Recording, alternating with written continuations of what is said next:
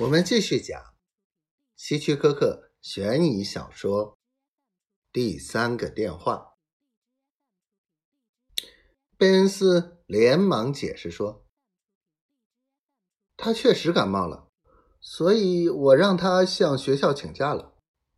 但是他的感冒并不太严重，所以当他要去药店买瓶可乐时，我就答应了。”彼得的态度很和气，问道：“今天上午十点半时，你的儿子在哪儿？”“他在家里，没离开一步。”贝恩斯说。“那个电话绝对不会他是他打的，你能肯定？”“能，因为今天我休息在家。”所以我一整天都在这儿。你妻子在哪儿？现在她去商店买东西了，但上午十点半时她在家里，也能证明莱斯特没有打过任何电话。彼得笑了一下，说：“但愿你说的是真的。那么，请问莱斯特？”在一点二十的时候，在哪儿？他在家里。贝恩斯说：“这一点，我和我妻子都能作证。”说完，贝恩斯又皱起眉头。难道今天学校接到了两个恐吓电话？彼得点点头。我们一起坐在客厅里，等着莱斯特回来。在这段时间里，贝恩斯显得如坐针毡，不安的在椅子上扭来扭去。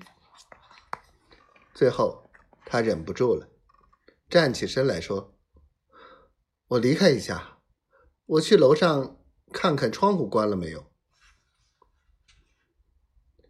彼得注视着他离开客厅，然后转过头来对我说：“吉姆，待会儿你不要开枪，就让我一个人问就行了。”“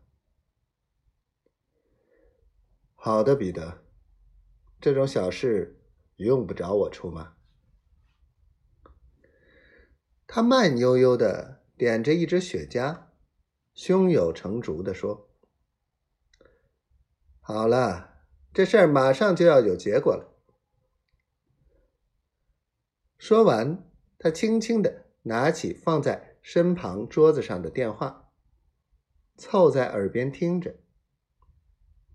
他的脸上慢慢的露出了笑容。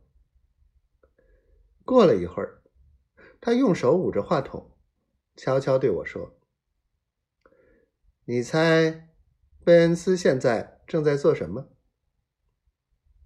他在楼上的房间里，正用电话分机到处打电话找他的儿子。他根本就不知道莱斯特去哪儿了，什么药店，全是瞎编的。说完，彼得又把电话凑到耳朵上去偷听。听了一会儿，他微微一笑。低声对我说：“现在他正在跟妻子通电话，他妻子正在超市。他告诉妻子说，我们到家里来调查。他要妻子回来以后一口咬定说，莱斯特整天都在家，没打过电话。”我站起来，走到窗前，向窗外望去。刚好看到一个金发少年向这里走来。